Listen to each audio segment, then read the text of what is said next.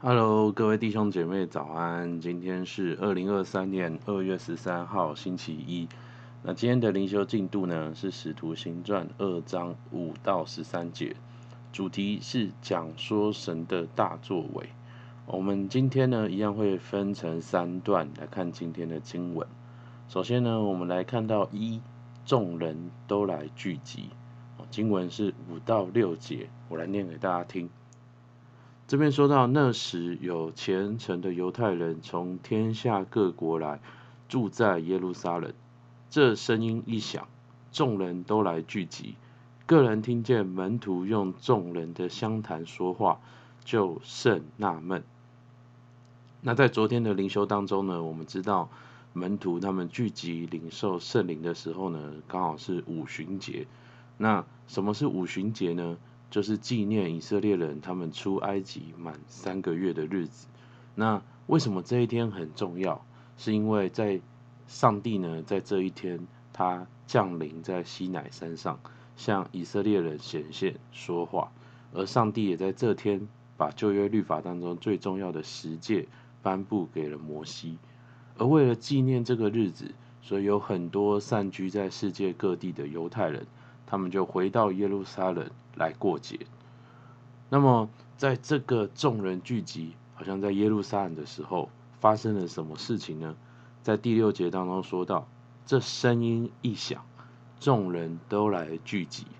我们昨天在灵修当中有看到，圣灵降临的时候，是从天上有响声下来，而这个声音把众人吸引到门徒这边来。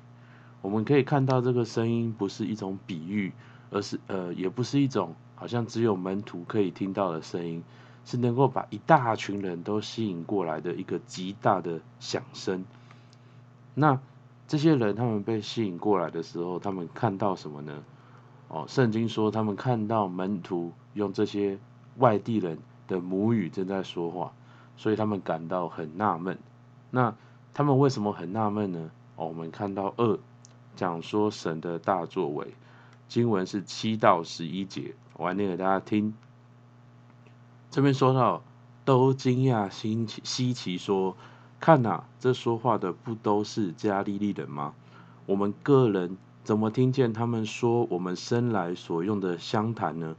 我们帕提亚人、马代人、以兰人和住在米索波大米、犹太、加帕多家、本都。”亚西亚、弗吕加、庞菲利亚、埃及的人，并靠近古利奈的吕皮亚一带地方的人，从罗马来的客旅中，或是犹太人，或是进犹太教的人，格里底和亚拉伯人，都听见他们用我们的乡谈讲说神的大作为。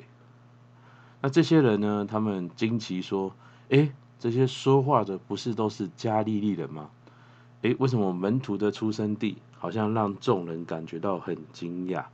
哦，因为呢，加利利其实是一个乡下地方，是一个文化相对没有那么开化的地方。那门徒呢，他们可能都没有受过什么正规的教育，但是呢，他们却现在却在说着好像那些其他地方那些外国的语言。那他们在讲哪些地方的语言呢？哦，在这边的经文我们可以看到很多的地名。我们可能不知道，但是导读本告诉我们，其实这些地名就是涵几乎涵盖了整个当时罗马帝国的版图，东起都波斯，南到埃及，那西呢到罗马，还有整个地中海的沿岸。其实呢，这个版图对当时的中东人、欧洲人来说，就是世界的全部了。也就是说呢，门徒在讲的语言呢，几乎等于了当时哦，以色当时。罗马帝国的人，他们已知的所有世界的语言了，而他们在讲什么呢？他们在讲述神的大作为。哦，我们可以想象，他们可能在讲神的救恩，在讲耶稣的受难，在讲复活等等关键的这些救恩相关的信息。所以，我们也许可以想象一个画面，好像过年的时候，有世界各地的这些的华侨，他们回到台北。这个城市来过年，这时候呢，有一群感觉好像没有上过台湾教育，哦义务教育的一些很底层的人民，他们却开始用英文、用法文、用德文、日文、西班牙文，向这些华侨说：“哦，耶稣爱你，耶稣复活了。”哦，这可能就是当时众人看到门徒的时候的一个感受，所以他们感觉到很惊奇。那么，众人看见门徒这样子说着别国的话，他们的评，他们感觉怎么样呢？哦，我们继续往下看，三，他们无非是新酒灌满了。哦，十二到十三节，众人就都惊讶诧异，彼此说：“这是什么意思呢？”还有人讥诮说。他们无非是新酒灌满了。那众人看到门徒这样，就评价他们说：他们无非是新酒灌满了。哦，他们说门徒看起来好像喝醉了一样。为什么门徒看起来好像喝醉了一样？哦，我们站在门徒的立场来想一下，之前耶稣在世的时候，好像一直跟门徒预告圣灵的降临，而在耶稣复活之后，他也不断的跟门徒强调说。要等候父所应许的圣灵，而现在他们终于等到了，他们可能就像那个小孩子终于等到了父亲的礼物一样，而且呢，圣灵正在使他们开口讲着他们原本所不知道的语言。我们可以想象，如果你是门徒啊，你应该是很高兴的，很兴奋的，哇，感觉很惊奇，你正在经历一个哇你所不知道的事情。所以呢，你可能会笑，会惊惊讶，会大叫，哦，或是用外国语一直噼里啪啦、噼里啪啦的在讲话，诶，这样的画面看起来是不是很像一个喝醉酒、很嗨的一个人？各位弟兄姐妹，今天门徒们领受圣灵的故事，跟我们有什么关系呢？我们跟门徒其实一样，我们都活在新约的时代，我们都相信了耶稣，我们也。都能领受圣灵，而天父也跟对门徒的期待一样，他也期待我们每一个基督徒去讲说神的大作为，为耶稣做见证。我们每一个基督徒，我们活着就是在为耶稣做见证。做见证不只可以用嘴巴说，我们也可以用我们的品格，用我们的人生态度，用我们的工作特质、财务、婚姻、家庭。甚至是我们养育子女的过程，来见证耶稣基督。所有跟我们生活相关的事物，都可以用来见证耶稣在我们身上的工作。而天父他也期待你去这样发挥。而当天父期待你发挥的时候，他也就会照答应你的，把足够的资源给你去见证他。就在上个礼拜的灵修，我们才看到耶稣要门徒好像把目光放到全世界，要去为耶稣做见证。而今天的灵修，我们就看到上帝真的把能够对全世界做见证的能力给了门徒。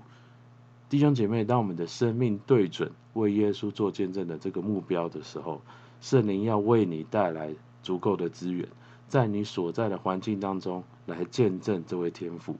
这是圣经当中的应许，也是门徒身上发生的见证，也是当代很多的弟兄姐妹正在经历的见证。你相信吗？你愿意跟门徒一样等候圣灵吗？你愿意让圣灵介入你所在的环境吗？当我们的生命有圣灵的介入的时候，圣灵要超自然的供应你和使用你，是连你自己都想不到的方式，是让你很惊奇的方式。就像门徒一样，各位弟兄姐妹，等候圣灵，领受圣灵，接受圣灵的引导。我们不需要好像禁食七七四十九天，我们也不需要圣经好像读完十遍。哦，当然禁食祷告很棒，当然对圣经了解也是我们需要去做的。但是其实我们如果渴望领受圣灵，其实只要我们相信圣灵，我们祷告，我们等候，我们就能够领受。而当我们领受，我们去顺服，我们就能够经历圣灵的工作。所以，我们来看到今天的默想应用。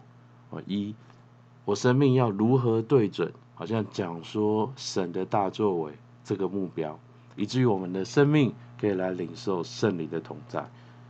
而二，门徒圣灵充满的见证，对我生命的启示是什么？你渴望怎么样经历，好像门徒跟门徒一样的圣灵充满，好不好？我们一起来祷告。耶稣主啊，是的主，还是感谢你，主是的主，因为你对我们有大使命。主，你也不只是把大使命给我们，你也把那个圣灵的同在给了我们。主，你不是让我们孤单一人，好像在这世上要完成一个不可能的任务，而是你差派圣灵在我们每一天当中与我们同行。耶稣主，求你，好像让我们今天，我们每个愿意等候、哦祷告、哦的弟兄姐妹，主是的主啊，让我们寻找就寻见，叩门的就给我们开门。主是的主，让我们可以在我们的生命当中经历圣灵的引导。主是的主，还是感谢你，愿你祝福在我们当中。主听我们祷告，奉耶稣的名，阿门。好，我们今天灵修到这边，谢谢大家。